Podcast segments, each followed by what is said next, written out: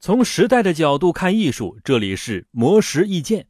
哈尔·格雷格森是麻省理工学院领导力中心执行主任，他在合著书籍《创新者的基因》中提出，提问是创新者最重要的特质之一。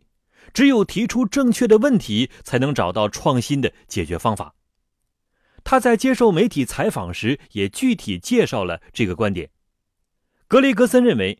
人们应该让自己身处不同环境，与不同的人交流，才能激发思考，让新问题浮现出来。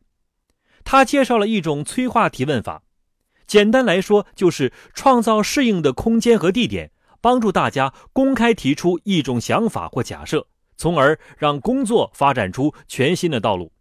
首先，由于一些问题很难在普通谈话中被发掘，所以需要创造特定的氛围。让人们敢于说出自己的想法。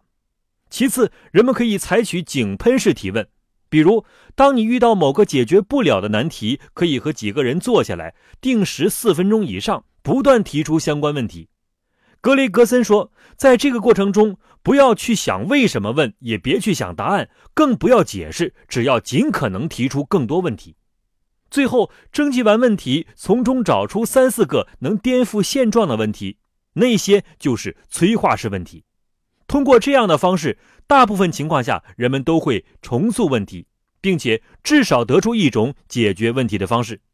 格雷格森还表示，人们非常关心解决问题的能力，却很少有人传授寻找问题的能力。